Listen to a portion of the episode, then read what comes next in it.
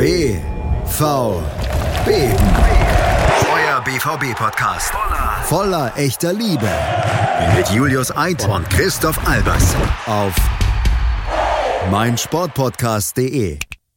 Herzlich willkommen bei BVB auf meinsportpodcast.de. Mein Name ist Julius Eid. Bei mir ist wie immer Christoph Albers. Christoph, hallo. Moin Julius. Ja, fast immer, ne? Fast immer. Wir können ja nochmal, auch wenn es gestern veröffentlicht wurde, noch einmal kurz, bevor wir loslegen, noch einmal Promo machen für die Folge gestern.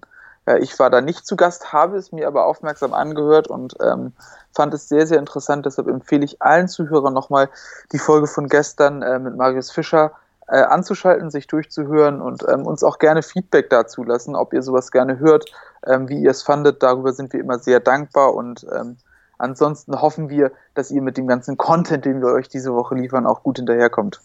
Richtig, denn wir ballern raus, Junge. Es ist äh, Donnerstag und der dritte Tag in Folge, wo es eine BVB-Folge gibt. Also, what a time to be alive as a BVB-Fan in dieser Woche zumindest. Es gibt jeden Tag eine neue Folge. Naja, bis jetzt. Jetzt hören wir erstmal wieder auf danach. Morgen konzentrieren wir uns dann völlig auf das Spiel und dann folgt die äh, Episode, in der wir das Spiel dann analysieren und dann auch noch natürlich auf PSG vorausblicken können direkt, denn äh, nächste Woche geht es ja auch in der Champions League los. Heute habe ich sehr gute Laune, nicht unbedingt wegen dem BVB, aber im Gegensatz zur letzten regulären Folge bin ich auf jeden Fall habe ich, hab ich ein Lächeln im Gesicht. Ich habe Lust, mich äh, mit dir ins Getümmel zu stürzen hier.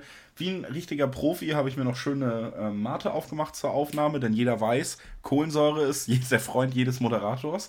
Und äh, ich bin also völlig bereit, um hier loszulegen. Und wir sprechen, ich habe es schon so ein bisschen angedeutet und jeder, der über den Spielplan Bescheid weiß, weiß es ja eh. Jetzt natürlich über das anstehende Spiel gegen Frankfurt. Das ist ein Freitagabendspiel. Das heißt, morgen Abend geht es los und zwar im Heimspiel. Das ist auf jeden Fall schon mal die erste richtig gute Nachricht, Christoph, denn zu Hause präsentiert man sich deutlich verlässlicher als auswärts. Ja, auf jeden Fall. Ähm, das haben wir nicht zuletzt in den letzten beiden Auswärtspflichtspielen, jetzt zuletzt in Leverkusen und davor in Bremen erlebt. Ähm, abgeglichen mit den Auftritten zuvor im eigenen Stadion waren das natürlich Welten. Ähm, man muss natürlich auch immer den Gegner in so einer Betrachtung sehen. Ähm, nichtsdestotrotz ist das schon ein Trend, der, glaube ich, ähm, über diese Saison hinaus erkennbar ist ähm, und der sicherlich ein großes Problem ist momentan. Ähm, wie gesagt, in der Heimtabelle, um das mal mit Zahlen zu unterlegen, ist Borussia Dortmund auf Platz 2 mit 24 Punkten aus 10 Spielen. Ähm, nur Gladbach ist mit einem Punkt besser. Ähm, und ja, auswärts waren es dagegen nur 15 Punkte in 11 Spielen. Also ich glaube, die Diskrepanz ist relativ offensichtlich. Und ähm, in der Betrachtung ist dann vielleicht auch noch ganz interessant, dass Eintracht Frankfurt mit nur sieben Punkten aus zehn Auswärtsspielen die drittschlechteste Heimmannschaft, äh, Auswärtsmannschaft der Liga ist. Ähm, ja, punktemäßig nur unterboten von Fortuna Düsseldorf. Ähm, also zumindest das ist ja schon mal ein ganz gutes Omen, auch wenn man sicherlich sagen muss, dass Eintracht Frankfurt, auch wenn sie im letzten Auswärtsspiel gegen Fortuna Düsseldorf nicht über ein 1 zu 1 hinausgekommen sind, in der Rückrunde ziemlich gut drauf sind. Genau, dann kommen wir auch zum Gegner, über den wir jetzt sprechen wollen. Du hast es gesagt, Frankfurt in der Rückrunde in sehr guter Form. Man hatte große Probleme zum Ende der Hinrunde, hatte eine Sieglos-Serie von fast irgendwie zehn Spielen am Ende stehen, bis man sich fangen konnte. Jetzt ist man in die Winterpause gegangen und da gab es auch die Rufe nach Korrektur des Transfersommers, der immer wieder kritisiert wurde, weil man eben auch ja, im Vergleich zu den letzten beiden Jahren ungewohnt tief in der Tabelle stand und vor allen Dingen viele Neuzugänge nicht so wirklich gefruchtet haben. Da wurden die Rufe laut und sie wurden ignoriert. Man ist, äh, ja, man hat Stand hinter dem, was man im Sommer getan hat, hat nicht zugeschlagen auf dem Transfermarkt. Dennoch ist einiges passiert. Vor allen Dingen ähm, im System hat Hütter sich verändert und zum Beispiel jetzt auch im letzten Spiel ein 4-4-1-1, würde ich behaupten, in der Formation so, was man da gesehen hat, auf den Platz geschickt. Und dieses System scheint zu greifen. Es ist so, dass die Form bei altgedienten Spielern, mit denen man fast schon nicht mehr gerechnet hatte, wie zum Beispiel einem Timmy Chandler, extrem gut ist dass ein Kostic generell natürlich der, der Spieler dieses System Frankfurts ist, der das am besten symbolisiert, was für Tugenden für diesen Verein wichtig sind. Und dass neue Spieler wie vorne dann eben auch André Silva, auf den ich sehr gespannt war, als ich gehört habe im Sommer, dass er in die Bundesliga kommt, endlich auch seine Qualität so langsam zeigen kann, die er meiner Meinung nach unbestritten hat. Da ist also ein formstarkes Team. Kevin Trapp auch ein herausragender Rückhalt, muss man sagen, im Tor bei ihnen Die sind ähm, so gut in Form, dass sie von den letzten vier Spielen, also allen in dieser Rückrunde in der Bundesliga, drei gewonnen haben und eben das Remis in Düsseldorf, was äh, sehr glücklich war übrigens. Also da hat man wirklich nicht so gut ausgesehen. Auswärts generell ein bisschen schwächer, hast du auch angesprochen. Dazu zu diesen drei Siegen, wovon einer über Leipzig war, kommt auch noch der Pokalsieg gegen Leipzig. Also man hat Leipzig zweimal in den letzten Wochen geschlagen und damit auch nochmal unterstrichen, dass man ja, gegen Top-Teams durchaus eine Chance hat, weil die Spielanlage auch oft, ähm, die Spielanlage von Top-Teams oft diesem Konterfußball, diesem physischen Spielzerstörerfußball, auf den Frankfurt Nummer setzt, irgendwie entgegenkommt. Da hat man eine sehr gute Figur gemacht und sich erarbeitet, dass man jetzt wieder sicherer in der Tabelle steht, vielleicht sogar einen Ticken nach oben schieben kann und sich vor allen Dingen erarbeitet, dass man mit guter Laune im Rücken jetzt auch mit einem 5 zu 0 gegen Augsburg halt am letzten Spieltag nach Dortmund reisen kann. Ja, und wenn man sich dann nochmal anguckt, was genau ähm, Eintracht Frankfurt momentan ausmacht, und du hast es eben schon angeteasert in, ja, in der Metapher Philipp Kostic, ähm, Eintracht Frankfurt stellt momentan ein sehr, sehr physisches Team auf den Platz.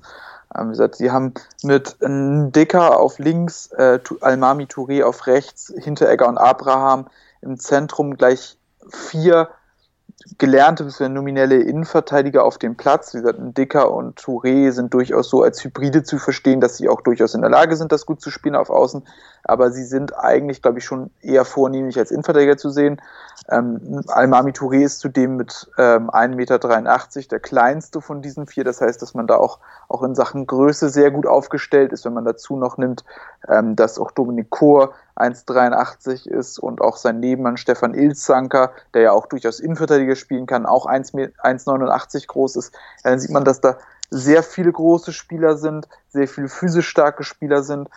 Und das dann ergänzt um die Offensive, wo man dann ja auch, du hast es eben schon angesprochen, ähm, mit Timothy Chandler und äh, Philipp Kostic auf den Außen zwei sehr schnelle Spieler hat, die auch tatsächlich noch zusätzlich äh, sehr robust sind, dann sieht man einfach, wie dieses Team aufgestellt ist und dass das sehr unangenehm zu bespielen sein kann, weil die auch alle eigentlich relativ gut sind, was Ausdauerleistungen angeht, alle mit einem guten Grundtempo ausgestattet sind. Ja, auch ein Abraham ist relativ fix auf den Beinen.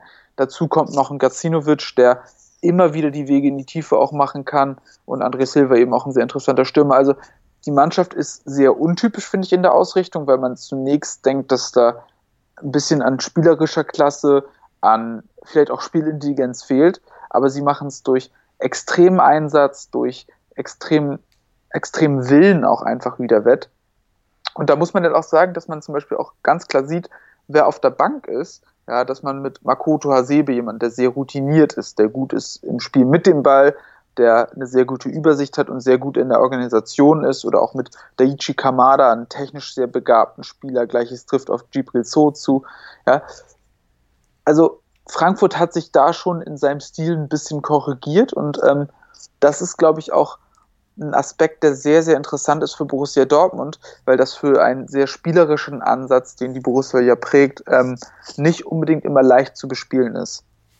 Nee, und vor allen Dingen, was Hütter auch diesem Team wirklich eingeimpft hat, sogar unabhängig vom System, obwohl ich ja, du hast es angesprochen, es sehr spannend finde, dass man hier wirklich, wenn man die Spiele auch alleine des, der letzten Woche durchgeht und so viel Veränderung werden wir da nicht erleben, denn bei einem 5-0-Sieg, warum sollte man, hat man mit Touré, Abraham, Hinteregger und ein Dicker im Endeffekt vier Innenverteidiger, bei Touré vielleicht noch so ein Hybrid, der auch Außenverteidiger öfter schon gespielt hat, in der Viererkette, davor mit Timmy Chandler, einen gelernten ähm, Rechtsverteidiger mit Ilsanker, jemanden, der mindestens auch seine Wurzeln in der Innenverteidigung hat. Das heißt, auch ein sehr defensiver Spieler. Daneben Dominik Kor, der ein sehr defensiver Sechser ist. Und daneben eben Kostic, der ja auch lange jetzt Verteidiger eher gespielt hat. Zwar offensiver Verteidiger, so eine Hybridform ist im modernen Fußball, aber dennoch sind das acht Spieler, die da erstmal stehen, die nicht unbedingt ausstrahlen offensive Spielfreude. Und man schießt trotzdem fünf Tore. Und das liegt dann eben daran, dass Hütter, und darauf wollte ich hinaus, diesem Team diesen direkten Zug zum Tor eingeimpft hat, wie fast keinem anderen Team in der Bundesliga an guten Tagen. Und das ist natürlich gefährlich, gerade auch für Dortmunder, die sich eben auch immer wieder individuelle Fehler leisten und die Tür öffnen genau diese Fehler will Frankfurt. Die sind da wirklich hellwach, erkennen ihre Chance und fackeln eben auch nicht lange und haben dann vorne drin in diesem 4-4-1-1 äh, mit Gacinovic und mit Silva Spieler, die vielleicht so ein bisschen das fehlende Tempo oder die fehlende Finesse ausgleichen, wenn es eben in diese Konterbewegung geht, denn die beiden haben Tempo, die beiden haben Technik und können das dann, wenn es schnell geht und man eh die Überzahl hat, dadurch, dass man den Umschaltmoment gut genutzt hat, diese Klasse eben dann auch ausspielen. Und das funktioniert an guten Tagen in Frankfurt oder für Frankfurt sehr gut und ist auch eine Spielanlage, du hast es gesagt, die Dortmunds Ansatz nicht unbedingt entgegenkommt. Ich möchte jetzt, mir fällt kein besserer Witz ein, deswegen mache ich den jetzt so. Aber man kann ja auch mal den äh, direkten Vergleich sehen, wenn zum Beispiel hier auf der Linksverteidigerposition äh, spielt ein Dicker und bei uns spielt mit Rafael Guerrero da ein Dünner. Ja. Verdammt. Ja, doch, doch, ja. doch, kann, kann, kann man schon machen. Kann man schon machen. Ey, ähm, ein Dicker, das, den muss ja, man, irgendwie muss man was, damit was machen. Ja, dafür stehen wir ja auch. Ne? Das ist ja, das ist ja auch ein Aspekt. Den lasse ich nicht einfach so liegen. Da ja, habe ich, hab ich äh, Frankfurter Gene. Wenn der Ball da liegt, dann geht's für, für mich straight zum Tor. Ja, aber ich habe auch immer gesagt, ja, ähm, wenn wir uns irgendwann vielleicht mal aufgrund von Namensrechen, Bums, dies, das auch äh, umbenennen müssen, habe ich auch gesagt, müssen wir uns eigentlich äh, umbenennen in äh, Wortspielverein Borussia. Ich glaube, da führt kein Weg dran vorbei. Gut, äh, ist auf jeden Fall schon mal notiert. Äh, vielen ähm, Dank für deine doch, ähm, muss ich sagen, recht nette Reaktion auf diesen, diesen kleinen äh, Ausflug von mir. Aber im Endeffekt ist tatsächlich nicht nur ein Witz, sondern zeigt tatsächlich ganz gut äh, eben die Unterschiede. Ne? Du hast da mit Guerrero bei uns jemanden auf der Linksverteidigerposition, der definitiv nicht übers Physische kommt und das zieht sich eben durch die gesamte Mannschaft, wenn man beide Teams vergleicht. Dortmund technisch stark, Spieler, die nicht übers Physische kommen, Spieler, die den Ball wollen, Spieler, die ähm, ja sich auch in den letzten Spielen immer gerade in der Offensive zwar ihre Qualität gezeigt haben, aber sich sogar fast zu verspielt gezeigt haben im Endeffekt. Haaland, äh, Holland fällt da mit seiner Körperlichkeit vielleicht noch ein bisschen raus, aber drumherum ist auf jeden Fall so. Jetzt fallen Reus und Brand weg, die natürlich auch nicht die physischen Monster sind, aber denke ich alleine aufgrund des Alters und der Erfahrung körperlich doch nochmal einen Schritt vorm wahrscheinlich startenden Gio Reyna dann sind, der 17 ist nun mal und auch noch nicht so viel Erfahrung auf dem Niveau hat. Das könnte gegen, gegen diese Frankfurter einfach richtig wehtun. Mhm. Und was ich interessant finde, auch bei Frankfurt, um nochmal einen anderen Aspekt dazu zu holen, ähm, wenn man sich nochmal ans Hinspiel zurückerinnern möchte, ähm, das übrigens 2 zu 2 ausgegangen ist, ähm, am Ende sehr ärgerlich aufgrund eines späten Eigentors von Thomas Delaney. Der wird ja dieses Mal aufgrund einer Verletzung mit Sicherheit nicht spielen, aber das, das ist auch gar nicht der Punkt, auf den ich hinaus wollte. Ähm, da hat Frankfurt äh, mit einer Art 3-5-2-System gespielt. Und da kann ich mich auch noch gut daran erinnern, dass wir in der Vorbesprechung darüber gesprochen haben, dass gerade da auf den Flügeln die großen Chancen liegen, dass da eben nur mit Kostic und damals war es noch ähm, Durm auf der rechten Seite jeweils immer nur ein Spieler im Prinzip ähm, den Flügel gespielt hat und da konnte man das überlagern und jetzt ist es eben genau andersrum. Wie gesagt, nominell sind auf den Flügeln jeweils zwei Spieler.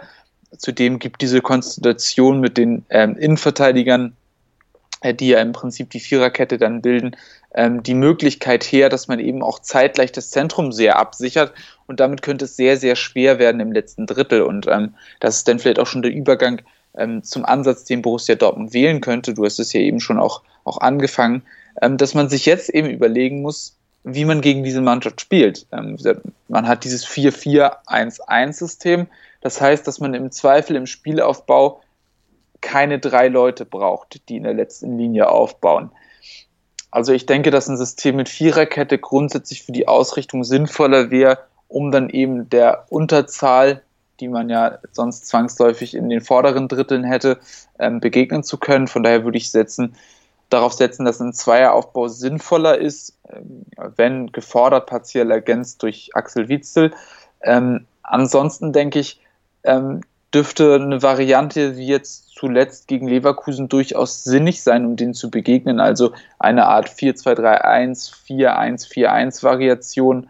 Ähm, dieser Haaland hast du schon angesprochen, wird ein wichtiger Faktor sein, weil er eben mit seiner Körperlichkeit ähm, und natürlich auch mit seinem Sprinttempo, das er dann in die Tiefe gut einbringen kann, ähm, eine Waffe sein kann. Ähm, gesagt, sonst ohnehin Tempo vorne nicht das Problem.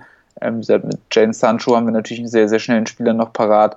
Ähm, gesagt, Gio Reyna ist auch recht fix auf den Beinen, sonst hat man auch noch Torgen Azar, der durch seine Wendigkeit auch, auch eine ganz gute Alternative ist, wie ich finde. Ähm, aber da wird man sich was überlegen müssen, um auch gegen dieses äh, physisch sehr starke Frankfurt ähm, ja, Tore zu erzielen. Ja.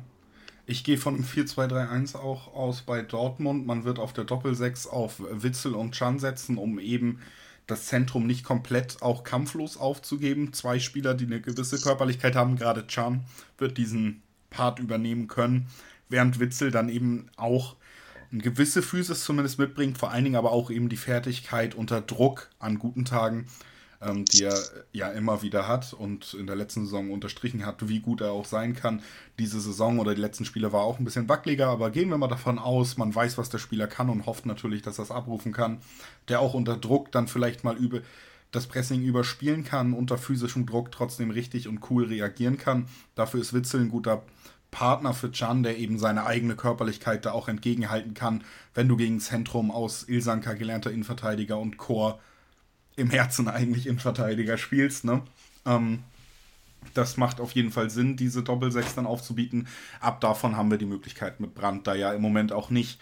Und vorne wird dann in diesem 4-2-3-1 wahrscheinlich Rainer mit reinrutschen. Man wird Hazard wiedersehen in der Startelf links oder rechts, ähm, weil es variabel ablaufen wird mit dem anderen Flügelspieler, der starten wird, nämlich Jaden Sancho. Vorne natürlich dann Horland. Und es wird auf jeden Fall auch spannend zu sehen sein, wie man diese Kreativlücke aus Reus und Brandt schließt.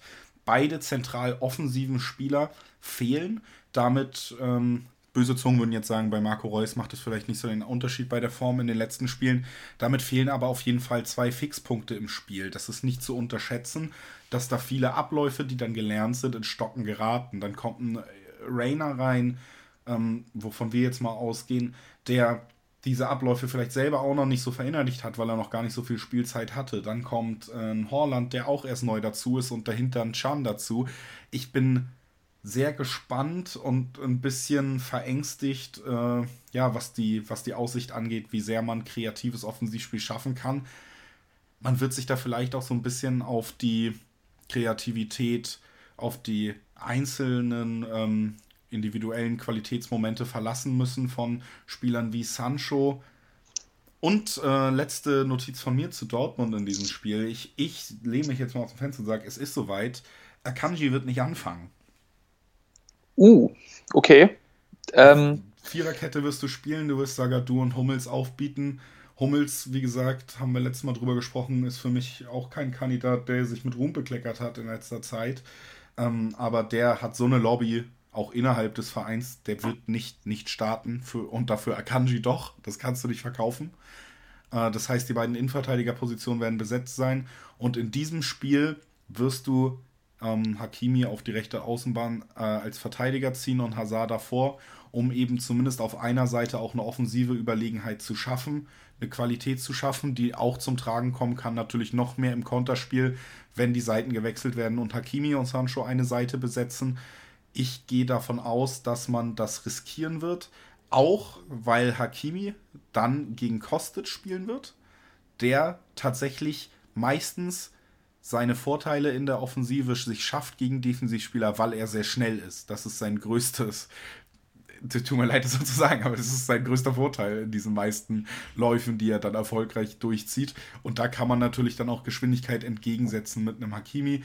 Ich glaube, man wird nicht wieder mit Akanji auf der Rechtsverteidigerposition anfangen. Man wird sich für die Viererkette entscheiden und ähm, auch aufgrund des erneuten öffentlichen Drucks und des erneuten Hinterfragens, was klappt denn nicht in der Defensive, wird Favre mal wieder ein Signal setzen wollen, dass er wieder auch auf jeden Fall was ändert, was auffällt. Und dieses Mal wird äh, dieser Punkt Akanji sein. Ähm, ich kann es mir tatsächlich auch sehr gut vorstellen. Ähm, grundsätzlich kann man natürlich auch die Überlegung anführen, zu sagen, man versucht die Defensive zu stärken, indem man Akanji hinten rechts einsetzt weil er eben zumindest im direkten Zweikampf stärker ist als Hakimi. Aber eben der Punkt, den du eben angeführt hast, ähm, dürfte den Ausschlag geben, nämlich, dass Hakimi eben tempomäßig mit Kostic mithalten kann. Ähm, ich glaube, sonst hat man es sehr, sehr schwer. Ich glaube auch, dass Peace-Check, ähm, das hat man ja zum Beispiel auch schon gegen Augsburg gesehen, dass der sich sehr schwer damit tut, das Tempo seiner Gegenspieler teilweise aufzunehmen. Von daher denke ich, wäre er auch nicht die Lösung, beziehungsweise die Antwort auf dieses Problem. Ähm, Hakimi erscheint mir da als geeignetste Variante, eben weil er das Tempo mitgehen kann, wird sich aber disziplinieren müssen. Ich glaube, das wird eine sehr entscheidende Frage sein, ähm, wie bedacht er seine Vorwärtsläufe einstreut. Man kann natürlich auch sagen, es ist immer auch sehr gut, ähm, Kostic in der Defensive zu binden. Einfach, dass man auch Hakimi mit nach vorne schiebt, dass der ihm auch immer wieder Druck auf Kostic ausübt, weil der seinerseits natürlich auch seine größten Schwächen ganz, äh, ganz seine größten Stärken ganz sicherlich nicht in der Defensive hat. Von daher kann man natürlich auch sagen, wir ergreifen ähm, das Heft des Handelns, wir setzen unsere Qualität ein und versuchen damit ähm, den Gegner unter Druck zu setzen und nicht nur auf ihn zu reagieren. Von daher halte ich die Überlegung auch für sinnvoll. Ein anderer Aspekt, den ich noch anführen wollte, ähm, wo du auf Brand schon zu sprechen gekommen ist, bist, ähm, was sicherlich sehr fehlen wird, ist seine große Fähigkeit ähm, aufzudrehen im Zentrum, auch mal ein, zwei Spieler zu überlaufen im Dribbling und äh, damit das Feld zu öffnen. Ähm, das muss ich sagen, sehe ich bei Emre Can in der Form nicht, auch weil ihm die technische Qualität eines Julian Brands einfach fehlt. Ähm, von daher glaube ich, wird es auch noch insbesondere auf Rafael Guerrero ankommen, der in der letzten Zeit ein sehr, sehr wichtiger Faktor im Spiel war, der auch viel kreiert hat und der eben auch diese Fähigkeiten mitbringt, auch von seiner linken Seite aus, ähm, das Zentrum des Gegners anzudribbeln und damit Räume zu schaffen. Ähm, und gerade vor dem Hintergrund, dass er wahrscheinlich äh, Timothy Chandler als, als seinen nominell direkten Gegenspieler auf der Seite hat, ähm, kann man natürlich sagen, dass da auch ein gewisser Schwachpunkt liegt, weil Timothy Chandler ist ganz sicherlich nicht der beste Fußballer von denen, ähm, ist zwar auch ein gelernter Defensivspieler, ist aus meiner Sicht aber qualitativ nicht in der Lage, einen Guerrero in guter Form zu stoppen. Von daher glaube ich, könnte Rafa auch wieder ein sehr, sehr wichtiger Faktor fürs Spiel werden, eben weil er auch noch Teile der Aufgaben von Brandt mit übernehmen könnte, einfach weil er in meiner Sicht einfach ein sehr, sehr herausragender Fußballer ist. Ja. Gut. Spielvorbereitung abgeschlossen, würde ich sagen. Ja. Das war unser Blick aufs kommende Duell. Jetzt, morgen Abend, geht es gegen Frankfurt. Freitagabend, Flutlicht, Heimspiel. Es führt auch nichts dran vorbei. Das Ding muss auf jeden Fall gewonnen werden. Gibt es keine zwei Meinungen. Ähm, das ist einfach auch manchmal so bei so einem Team wie Dortmund jetzt, dass man sagen muss, ähm, ja, man ist in einer Situation, wo die Siege her müssen. Auch Eintracht Frankfurt, die natürlich in guter Form sind, die natürlich nicht den schlechtesten Kader der Liga haben, haben definitiv einen schlechteren Kader als man selber. Man ist heimstark.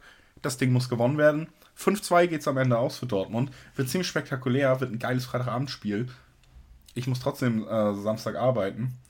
Aber äh, wird für alle anderen noch geiler, wahrscheinlich, weil es Freitagabend ist. 5-2 sag ich.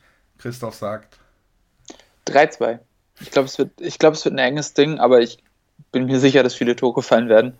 Ähm, und ich glaube an das bessere Ende für Dortmund einfach aufgrund des Fakts, dass es ein Heimspiel ist. So nämlich. Also macht euch keine Sorgen mehr, vergesst den Graben der letzten Tage. Äh, es wird ein spannendes Spiel. Es gibt die Situationen, in denen sich solche Spiele entscheiden. Aber auch, äh, wenn man diese Situation eben für sich entscheidet, dann kann es auch noch relativ schnell, relativ deutlich werden, weil man eben auch selber über eine Konterstärke verfügt. Darauf baue ich so ein bisschen bei meinem Tipp. 3-2 steht es wahrscheinlich in der 50. und dann setzt man noch zwei Konter, ist so meine Überlegung. Das Ergebnis vielleicht auch ein bisschen zu hoch dann für, das, für den Spielverlauf. Aber man muss ja auch mal was riskieren. Immer wenn ich mega positiv aus den letzten Spielen gegangen bin und geil getippt habe, lief scheiße Jetzt bin ich nicht so positiv nach den letzten Spielen, also wird es wahrscheinlich gut laufen. Deswegen habe ich mich mal für den, für den krassen Tipp entschieden hier. Bin ein bisschen aus dem Fenster gelehnt. Wir werden sehen, wer am Ende recht behält. Ja, dann danke ich euch fürs Zuhören. Ich danke Christoph, dass er wieder dabei war. Danke, Christoph. Ja, immer gerne. Ähm, auch danke, dass, dass wir das wieder zusammen machen konnten. Ach du, hey. Ja, ich meine, weißt du, du kannst wenn, mich wenn, immer anrufen. Du kannst mich immer anrufen. Ich, ich weiß, Bruder. Gut, danke immer noch zum Ende so kommen wir ins Schwimmen und es kommt irgendein Müll raus.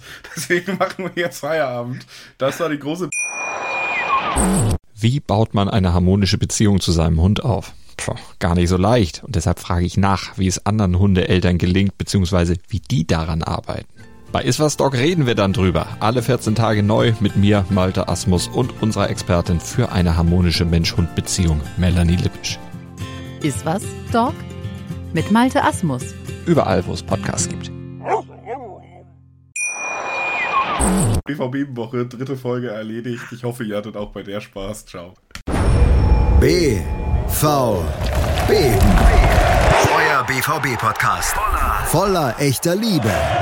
Mit Julius Eid und Christoph Albers. Auf meinsportpodcast.de. Die komplette Welt des Sports. Wann und wo du willst. Auf mein Sportpodcast.de. Der Füchsle Talk. Die Analyse. Aus meiner Sicht ist dieses Experiment gescheitert. Die Vorschau. Ich mache mir meine Welt, wie sie mir gefällt. Kann Pippi Langstrumpf singen, aber nicht die Fußball-Bundesliga. Der prüfende Blick. Ja, die Stimmung ist super. Alles zum SC Freiburg mit Michael. Der Füchsle Talk auf mein Sportpodcast.de.